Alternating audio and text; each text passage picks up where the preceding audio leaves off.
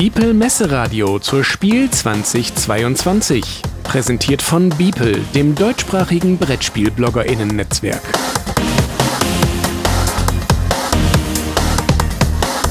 Interview.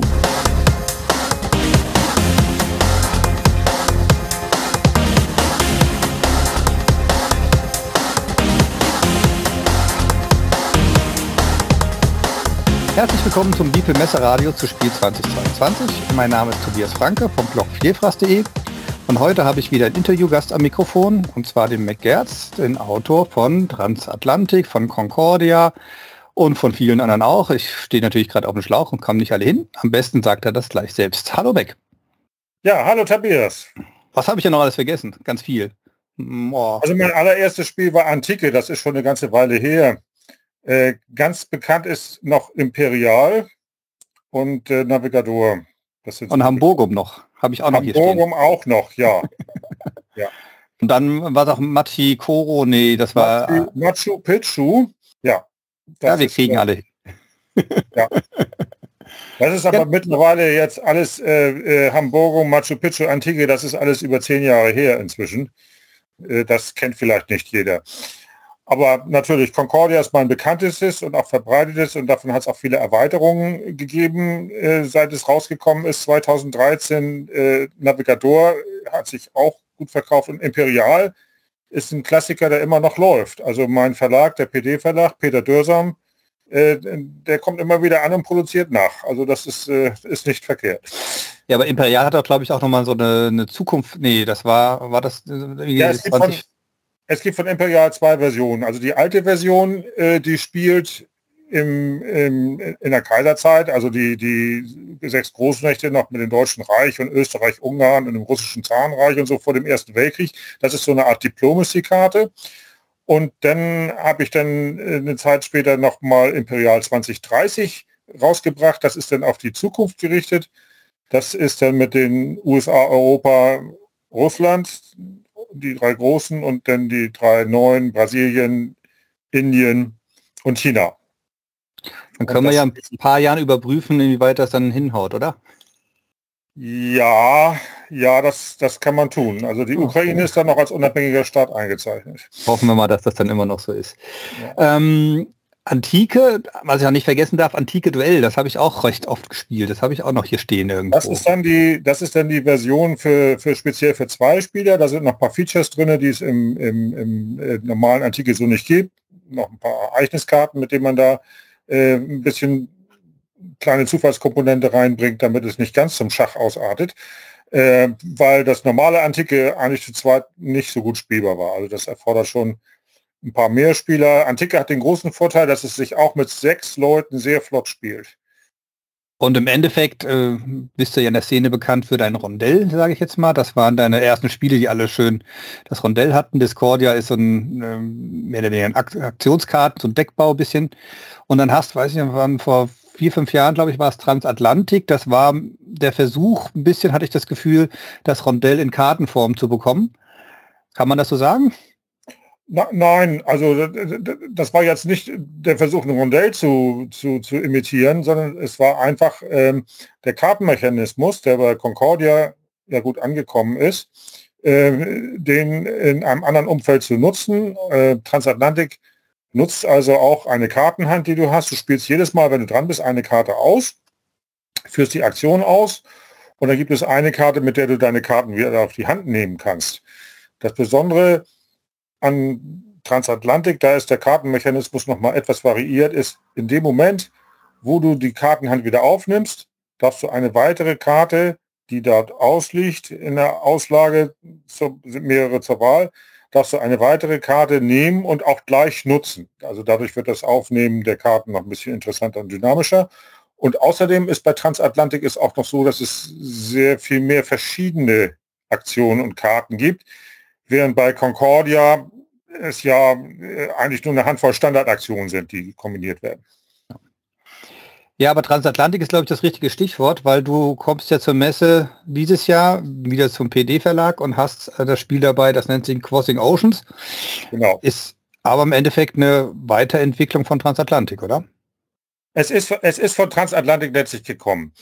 Aber ich muss allen äh, Leuten sagen, die das alte Transatlantik kennen und vielleicht kommen wollen, um Crossing Oceans zu spielen, vergesst bitte die Regeln von Transatlantik. Das wird euch nur am Spieltisch irritieren. Die Regeln von Crossing Oceans sind sehr viel anders, neuer und auch äh, schnittiger gehalten.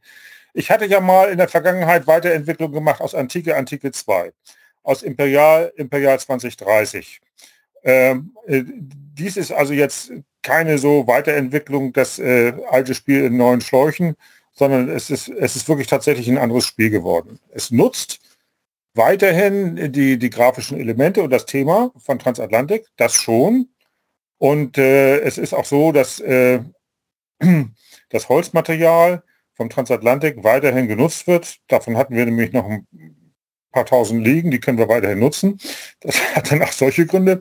Aber ansonsten ist das tatsächlich ein anderes Spiel mit, äh, mit aber dem gleichen Thema und den, denselben Schiffen auch, die damals schon eine Rolle spielen. Und weil es halt so anders ist, habt ihr auch gar nicht gesagt, ihr nennt es Transatlantik 2 oder wie auch immer, sondern habt einfach gleich einen neuen Namen auch gegeben, dass da der Link nicht so groß ist.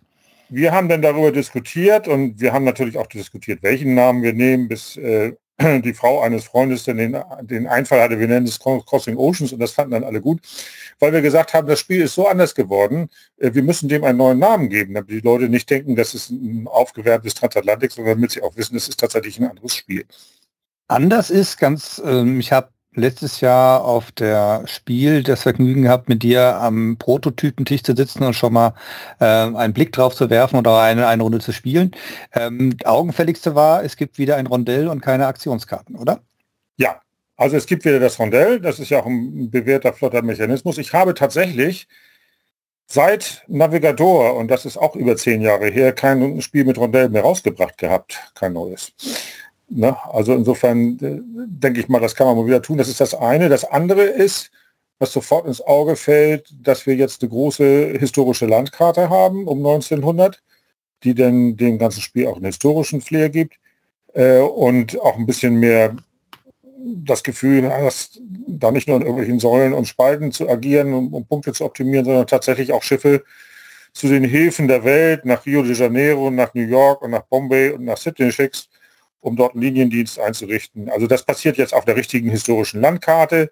Das hat auch den Vorteil, dass alles Spielmaterial der Bank jetzt verstreut auf der Landkarte liegen kann. Der Tisch ist sehr viel aufgeräumter als beim alten Transatlantik. Alles, was außerhalb des Spielplans liegt, ist privat und alles, was auf dem Spielplan liegt, ist Bank. Ich kann mich erinnern, dass Transatlantik ja auch eine gewisse Zeit gebraucht hat, bis es entwickelt wurde. Und äh, ich weiß, ich glaube, das ist äh, Messe 2017 kam und bei 2016 hatte ich schon auf meiner Liste, oh, ich muss mich unbedingt Transatlantik angucken. Und dann hat es noch die eine oder andere Ehrenrunde gedreht. Und wenn ich mich richtig entsinne, hatte das vorher mal einen festen Spielplan und dann war die neue Idee, aus dem festen Spielplan macht man die einzelnen äh, Ozeantafeln. Mhm. Und jetzt ist quasi der Schritt wieder zum festen Spielplan geworden. Sehe ich das? Jetzt ist der äh, Schritt wieder zum festen Spielplan geworden, ja. Genau immer faszinierend. Also einmal, einmal ist es ein historischer Spielplan. Ähm, der, der, Plan ist doppelseitig. Das sind äh, grafisch etwas unterschiedliche Versionen. Das eine ist ein, eine bunte äh, äh, Landkarte. Da kann man noch äh, die, die, ganzen äh, Kolonien, die es damals gab, noch äh, farblich drauf erkennen. Das Kanada, Indien, Australien, das hat alles dieselbe britische Farbe. Ähm, äh, das ist also eine echte historische Karte. Und auf der Rückseite haben wir einen Spielplan gemacht, der etwas aufgeräumter ist, der nur die Landgebiete in hellen Tönen zeigt und die Seegebiete in blauen Tönen. Und äh, für diejenigen, die das etwas übersichtlicher haben, ist auch grafisch gut gemacht. Ähm, aber haben wir dann zwei Seiten. Es ist aber auf beiden Seiten dasselbe Spiel. Illustrator ist wieder Dominik Meyer, der schon Transatlantik gemacht hat, oder habt ihr da noch jemand Neues dazugenommen? Ach, wir haben da noch wieder jemand, jemand äh, wir haben da noch jemand, auch, auch Marina hat da noch mal mit, mitgemacht. Aber die Dominik, die Dominik hätten wir gerne gehabt, aber der hat immer keine Zeit. Der ist so erfolgreich, der lässt sich nicht ja, mehr, der lässt sich hat, nicht ich, einspannen. Bei Transatlantik war eines seiner Erstlingswerke, glaube ich, noch. Und die waren ja, die Illustrationen der Schiffe waren ja traumhaft, das muss man einfach so sagen. Die sind, die sind so traumhaft, äh, die haben wir auch weiterhin genutzt. Also wir sind bei diesen Schiffen, die wir von, von Dominik hatten, sind wir geblieben. Und auch der, das historische Beiheft, was es bei äh, Transatlantik gab, Das können wir dann auch so um, übernehmen. Wir wissen also die Katisak äh, bis hin zur Titanic, äh, die Schiffe spielen weiterhin mit und sind wunderschön illustriert von Dominik. Habt ihr eigentlich dann noch Magnete übrig? Weil bei Transatlantik war ich noch, wenn man es auf der Messe gekauft hat, hatte man einen Magnet bekommen, ein Schiff.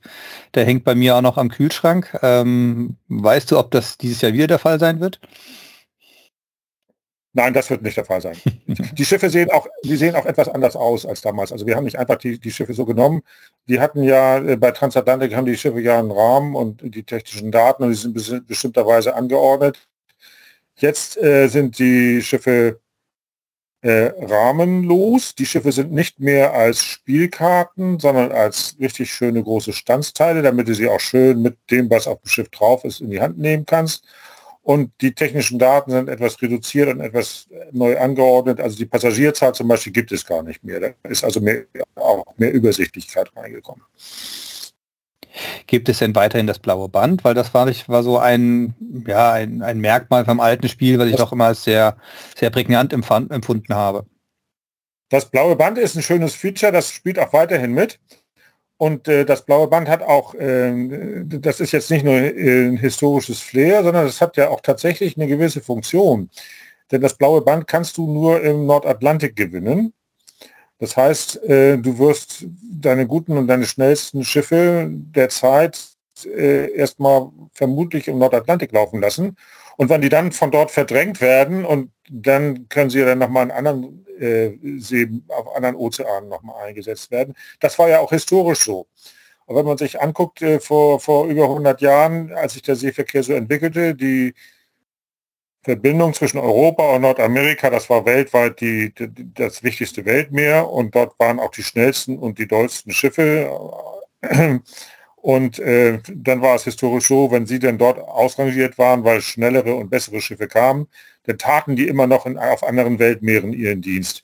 Die, diese historische Entwicklung ist also durch das Spielelement des blauen Bandes äh, ganz gut, ganz gut mit dabei eingebracht worden. Kannst du in zwei, drei Sätzen nochmal für Leute, die Transatlantik nicht kennen und wir haben ja gelernt, sie sollen sowieso alles vergessen, ähm, mal zwei, drei Sätzen sagen, was jetzt Crossing Over ausmacht, was so im Endeffekt das zentrale Element ist. Ja, bei Crossing Over spielst du ein, ein, ein, ein, ein Räder, ein, ein, ein europäisches, bis eine europäische Schifffahrtslinie, die zwischen in der Zeit zwischen 1870 und 1914 vor dem Ersten Weltkrieg mit immer neuen, besseren und schnelleren Schiffen versucht, Linien von Europa auf zu bedeutenden Häfen auf allen Weltmeeren einzurichten, um dort Geld zu verdienen mit den Schiffen und damit auch neue Schiffe zu kaufen und Handelshäuser zu bauen, alles drum und dran. Äh, das Entscheidende ist, dass du mit den Schiffen auch bestimmte Flaggen erwirfst, die unterschiedlich sind. Und du kannst also bestimmte Flaggen versuchen zu sammeln. Und du kannst auf einem Spielertableau dann versuchen bestimmte Flaggenfarben dann auch zu pushen. Du baust dir also deine eigenen Sichtpunktbedingungen damit zusammen, machst dir bestimmte Flaggen wertvoller und dann musst du versuchen, die dann auch zu sammeln. Es kommen immer neue Schiffe rein und die sind auch immer jeweils mit einer Flagge versehen, einigermaßen gleich verteilt über die Jahre von jeder Flagge gleich viel. Und da muss man dann eben gucken, dass man auf dem Markt dann die richtigen Schiffe abgreift. Die sind aber auch alle individuell. Also die haben ihr eigenes Baujahr. Das Baujahr ist entscheidend, ob man irgendwo rein kann noch in einen Hafen, ob man da jünger ist als der andere. Die haben eine bestimmte Tonnage, die haben eine bestimmte Geschwindigkeit, die haben ein bestimmtes Einkommen, die haben einen bestimmten Preis. Das sind also alles äh, individuelle, historische, tatsächlich existierende Schiffe. Und ähm, Du hast gesagt, du warst jetzt längere Zeit nicht mehr da. Hast du jetzt die ganze Zeit an Crossing Oceans gearbeitet? Ähm, oder ist es im Endeffekt, dass du, nachdem du Transatlantik abgegeben hast, dann kam ja Concordia, hast du noch einiges gemacht, einige Erweiterungen. Ähm, ist denn noch mehr von dir in den nächsten Jahren zu erwarten? Ja, das hoffe ich doch sehr. Also es ist ja nicht so, dass ich jetzt nicht tätig gewesen wäre. Ich habe äh, natürlich jedes Jahr versucht, immer für für Concordia was zu machen. Habe ich ja jedes Jahr irgendwie eine neue Erweiterung rausgebracht. Ähm, Landkarten mit speziellen Eigenschaften, manchmal auch richtig was Neues von Concordia. Und jetzt waren wir ja vor zwei Jahren, ab Anfang 2020, in einer ganz blöden Situation durch den Lockdown und das Coronavirus. Denn auf einmal fanden keine Spielerunden mehr statt und auch meine Freunde kamen nicht mehr vorbei. Und du bist nicht mehr in der Lage, anderen Spielern oder Freunden oder Spielegruppen äh, deine Spiele zu spielen und, und zu testen. Das ist für die Spielentwicklung also nicht ziemlich fatal. Äh, man, man kann sich man muss sich das so vorstellen. Ein Spieleautor ist einfach davon abhängig, dass er eine gute Gruppe hat und dass er viele Spieler hat, die ihn immer wieder vom Kopf stoßen und sagen, Mac, das geht so nicht, da ist ein Problem und da hast du einen Fehler. Wenn du alleine im Kämmerlein sitzt und dir irgendwas ausdenkst, das wird den, den, das wird nie hundertprozentig gut sein, sondern du musst es tatsächlich mit vielen verschiedenen Leuten, in vielen Runden, auch mit verschiedenen Mentalitäten, in- und ausland, immer wieder spielen, testen, zuhören, dich kritisieren lassen. Und das ist eine Geschichte, die ist so unheimlich wichtig äh, bei der Spieleentwicklung. Und das hat jetzt in der Corona-Zeit in der Form nicht stattfinden können. Und dann war die Lösung für mich, äh, dass ich dann eine Solitär-Variante äh, von Concordia gemacht habe, Concordia Solitaria, die auch gut angenommen worden ist, die auch sehr schön geworden ist da konnte ich nämlich die Spiele rumschicken und zu jedem Einzelnen sagen, das kannst du bei dir zu Hause am Küchentisch mal testen und gib mir dann mal ein Feedback. Aber größere Spiele, größere Runden, das war tatsächlich die letzten beiden Jahre sehr schwierig. Ja, glaube ich. Aber das heißt, du bist noch ähm, mächtig aktiv. Ja, also das äh, bei, bei Concordia Solitaria, da habe ich viel Arbeit reingesteckt. Das, äh, das ist klar. Also das äh, hat sich aber auch hat sich aber auch gut entwickelt und, und gleichzeitig dann parallel äh, dann noch dieses Crossing Oceans äh, weiterentwickelt. Das köchelte immer so ein bisschen vor sich hin.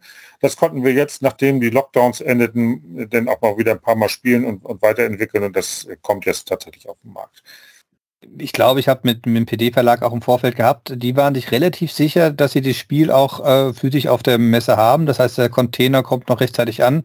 Ähm, hast du andere Informationen? Also wir sind jetzt gerade Anfang September, aber eigentlich sind wir alle frohen Mutes, dass es auch wirklich zu kaufen ist, oder? Ja, also äh, die Produktion äh, läuft. Also die, die, die Druckfahnen für den Spielplan und die Standsteile und alles, was da neu gemacht werden muss und die Schachtel und die Grafik, das ist alles fertig.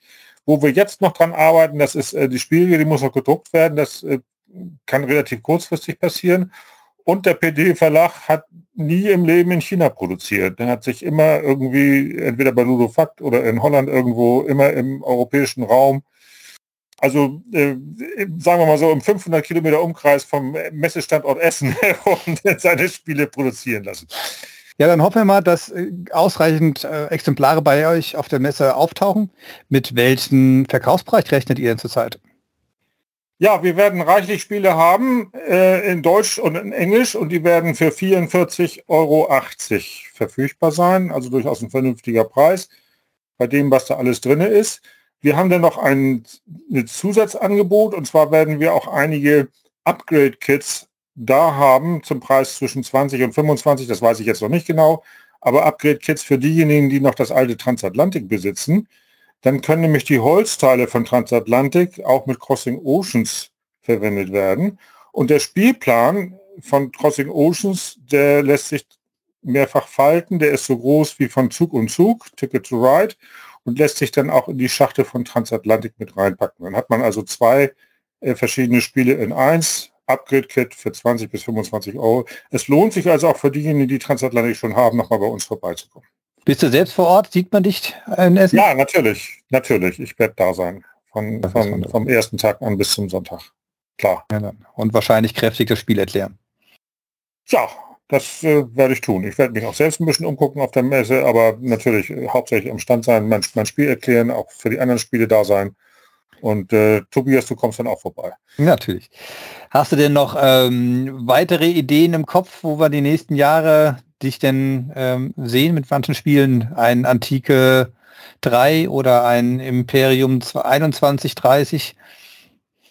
Ja, also ich habe ich hab immer viele Ideen. Ich habe auch noch äh, viele, viele äh, Prototypen noch im Keller irgendwie rumliegen, die vielleicht noch mal auf irgendeine Vollendung warten. Aber da, da kann ich jetzt äh, nichts Konkretes zu sagen. Das würde nur Erwartungen wecken, die dann vielleicht nicht erfüllt werden. Nee, das wollen wir, wir wollen nicht, genau. natürlich genau. jetzt äh, im nächsten Jahr, äh, da haben wir ja zehn Jahre Concordia.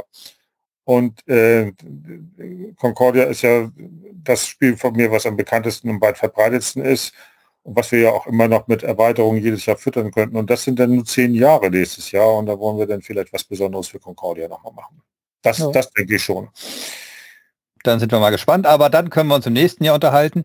Dann wissen wir, wie das spruchreif ist und so sagen wir, Leute, kommt zum PD-Verlag, schaut euch Crossing Oceans an, spielt es. Wie gesagt, ich habe letztes Jahr den Prototyp gespielt und fand das klasse, freue mich da sehr drauf und bin da sehr zuversichtlich, äh, dass das wieder ein tolles Ding ist. Vielen Dank, ja. Mac. Also äh, Crossing Oceans nochmal äh, dazu durch das Rondell und äh, spielt es sich und den reduzierten Regeln, also viele kleine Regeln von Transatlantik. Dann gehst du hier nochmal rein und machst da nochmal eine letzte Fahrt, dann ersetzt der den und dann kriegst du da nochmal 10 Taler. Äh, die Regeln von Crossing Oceans sind, sind mehr straightforward und das Spiel spielt sich deutlich schneller. Also es ist eigentlich, ich habe es mit meinem Sohn in einer Stunde runtergespielt, äh, es in größeren Gruppen eigentlich immer unter zwei Stunden. Es ist ein vom Regelaufwand her ein etwas einfacheres und flotteres Spiel, aber es hat gleichzeitig immer noch die Spieltiefe, denke ich, die die Transatlantik auch hatte. Das werden wir uns gerne angucken und lassen uns von deinen Worten. Ja, ich freue mich über jeden, der vorbeikommt. Ich habe jetzt gar nicht den, die Standnummer und sowas im Kopf, dass ich sie dir noch mal eben zurufen konnte. Aber PD-Verlag war doch eigentlich immer stabil, sage ich jetzt mal an seiner Stelle. Ich glaube nicht, dass wir woanders äh, nein, sehen werden. Nein, nein. Halle 2 war das, glaube ich. Ne? Ja, ja denke ich auch. Und spätestens an den grünen T-Shirts der Mitarbeiter kann man, kann man dann den PD-Verlag erkennen. Ja. Gut, wunderbar. Danke für dein, deine Zeit, die du dir genommen hast für dieses kleine Interview. Und ja, gesagt, vielen Dank, für, Tobias, dass wir sehen du uns. die Zeit auch genommen hast. Ne? Und wir sehen uns dann. Ade. Adieu. Ciao, ciao.